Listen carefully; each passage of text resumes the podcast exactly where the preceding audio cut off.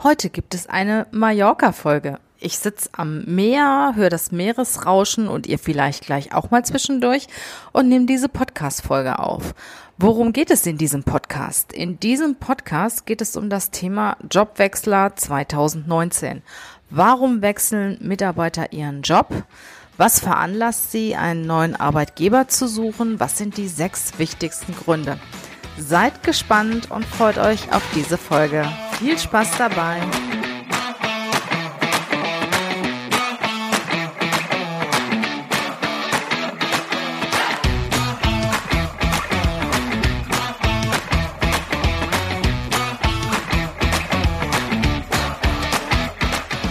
Herzlich willkommen zum Podcast Leadership is a Lifestyle.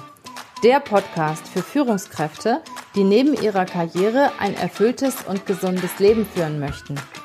Mein Name ist Regina Volz.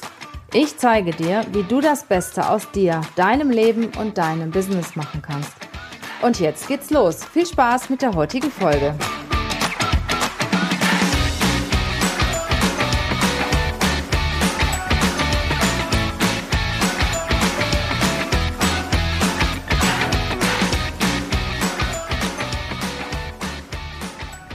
Die Personalwirtschaft hat eine Studie veröffentlicht der Manpower Group zum Thema Jobzufriedenheit 2019.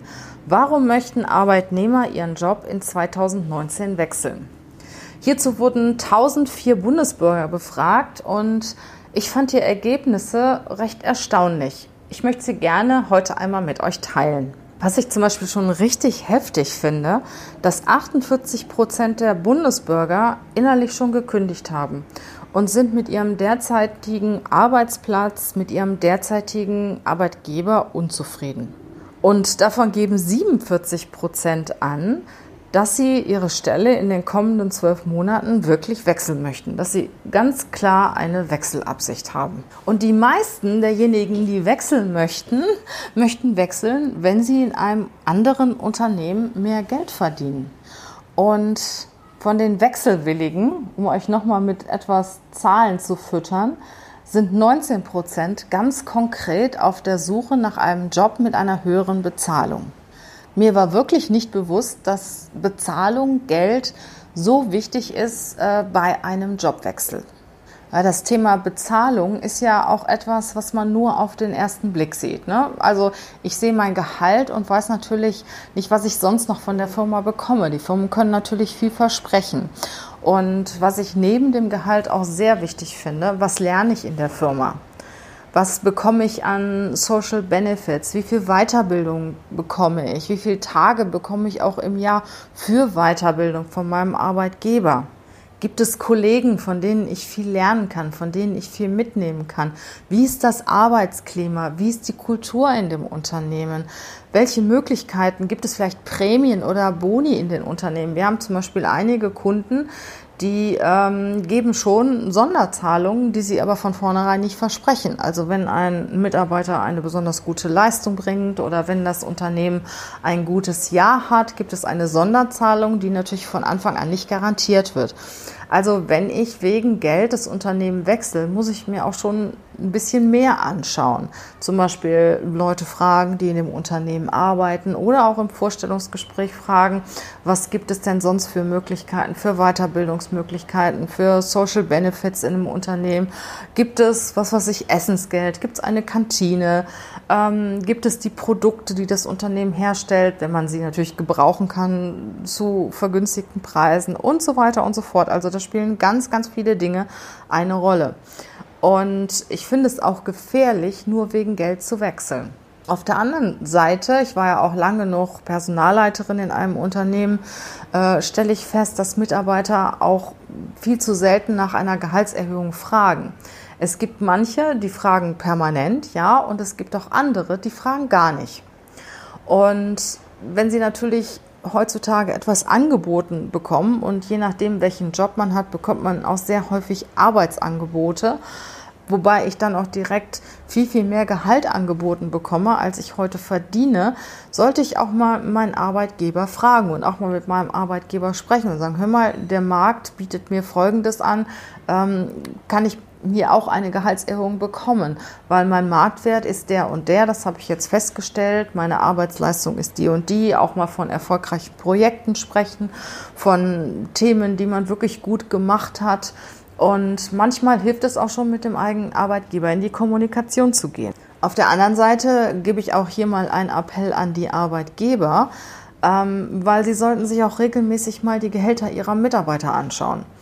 Und erschreckend häufig stelle ich fest, dass neue Mitarbeiter zu höheren Gehältern eingestellt werden, als die eigenen Mitarbeiter verdienen, weil sie schon Jahre im Unternehmen sind, mal viel niedriger angefangen haben und gar nicht in der Form nachgezogen werden, wie die Arbeitgeber heutzutage für neue Mitarbeiter in ganz speziellen Bereichen bezahlen müssen. Und wenn der Mitarbeiter, der schon lange in dem Unternehmen ist, das natürlich mitbekommt, ähm, ist er sauer. Das kann ich auch, ich denke mal, das kann jeder von uns auch sicher nachvollziehen, weil er selbst erfahren ist, schon lange im Unternehmen tätig ist und dass dann plötzlich ein neuer, der mit weniger Erfahrung kommt, mehr verdient. Und das erlebe ich immer mehr. Und deshalb sage ich auch oder appelliere ich auch an die Arbeitgeber, seid gerecht zu euren Mitarbeitern. Und ich sage, ihr müsstet eigentlich jedes Gehalt öffentlich erklären können. Warum verdient der Mitarbeiter dies, der andere Mitarbeiter jenes?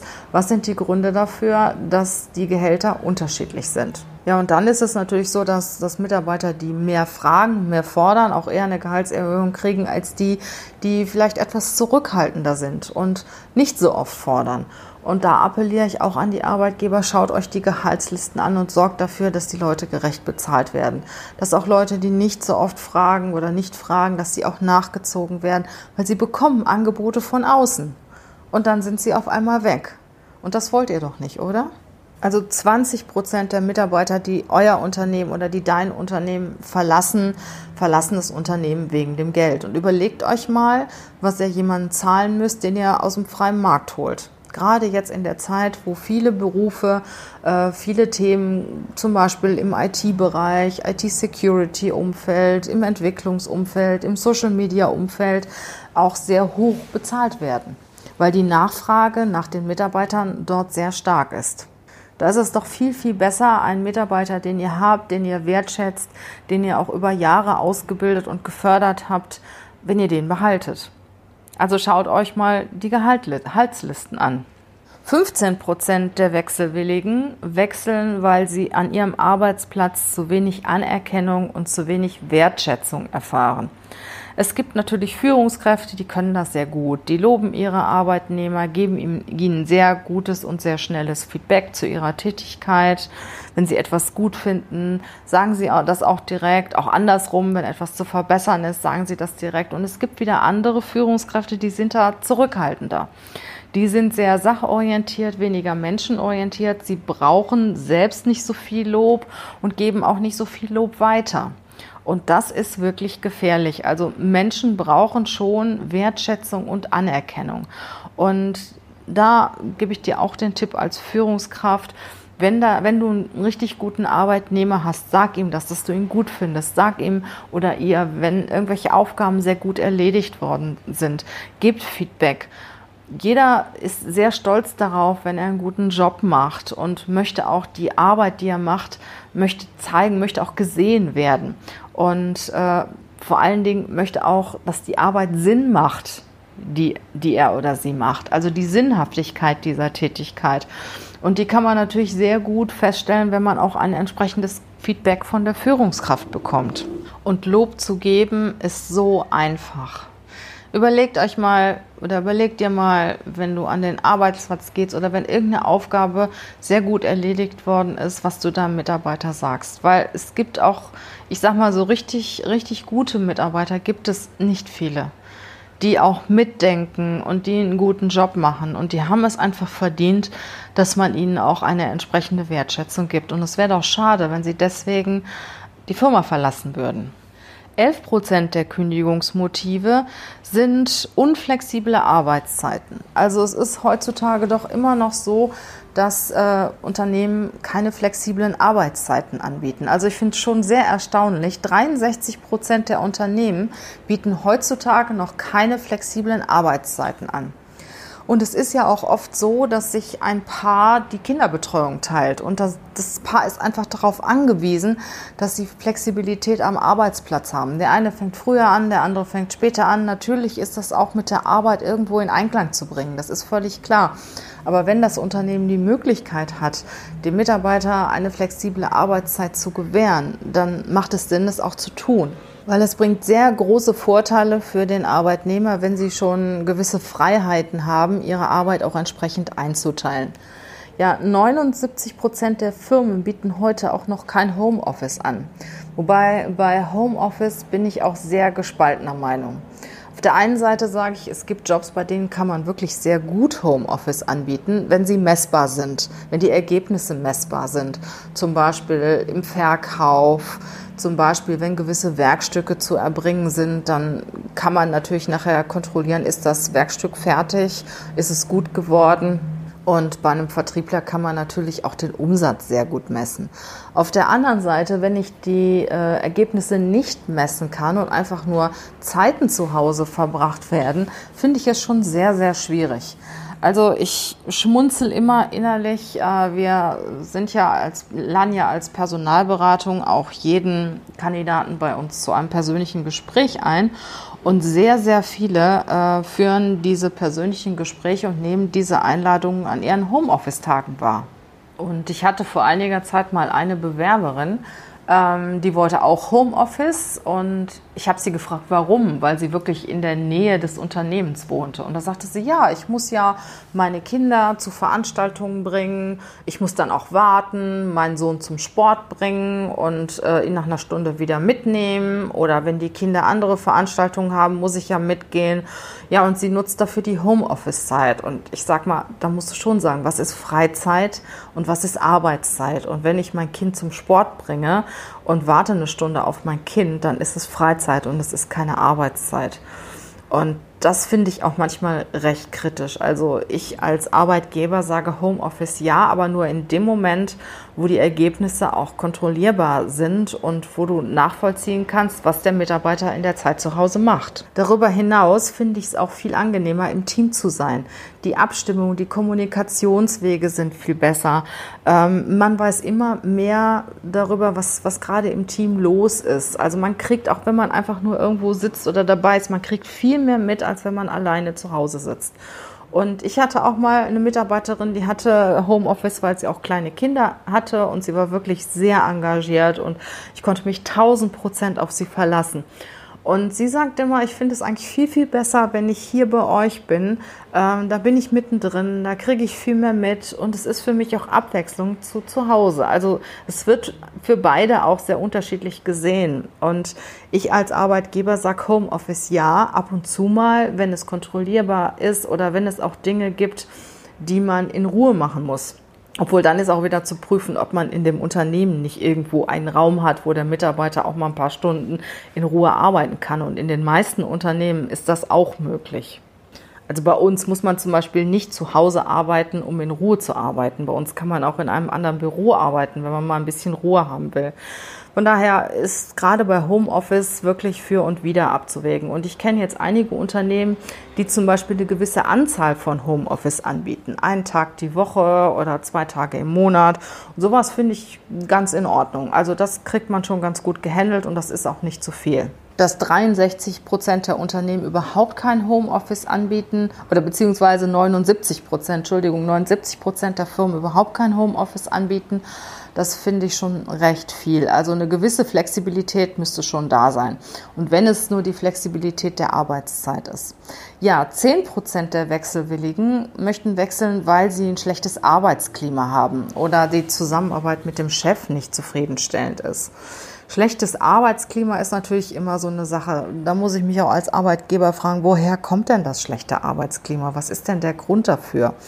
Und äh, es, es können einzelne Mitarbeiter sein, die ein schlechtes Arbeitsklima verursachen. Es kann der Vorgesetzte sein. Es kann die Situation in einem Unternehmen sein. Es gibt natürlich auch Unternehmen, da äh, spüren die Mitarbeiter, da passiert irgendwas, da gibt es Umstrukturierungen, da wird nicht drüber gesprochen. Ähm, das führt zum schlechten Arbeitsklima, wenn die Leute Angst haben, dass sie gekündigt werden. Also solche Dinge ähm, führen natürlich zu schlechtem Arbeitsklima und da muss ich als Unternehmer und als Führungskraft auch mal überlegen, was kann ich dagegen tun. Ich bin auch immer ein Freund davon, sehr schnell und sehr offen zu kommunizieren, was passiert. Da kann sich jeder darauf einstellen und kann sich überlegen, will ich da mitgehen oder will ich dann nicht mitgehen. Und wenn die Mitarbeiter das Gefühl haben, hier passiert irgendwas, es wird aber nicht drüber geredet, das finde ich ganz, ganz schwierig. Diese ganzen Spekulationen, die fressen so viel auch kostbare Arbeitszeit. Und da sage ich doch lieber sehr, sehr schnell, Leute, wir haben das und das vor, ähm, stellt euch darauf ein. Und je früher man Veränderungen kommuniziert, desto besser ist das, weil es wird so viel geredet in den Unternehmen, wie gesagt, und es kostet so viel Arbeitszeit, diese ganzen ähm, Vermutungen, Hypothesen, die dann aufgestellt werden von den Mitarbeitern. Und sie beschäftigen sich gar nicht mehr mit ihren Aufgaben, sondern mit den Themen, die gegebenenfalls im Unternehmen vielleicht irgendwann mal auf sie zukommen ja, Störungsfriede im Team. Also es gibt natürlich auch Teammitglieder, die sehr viel Unruhe verursachen.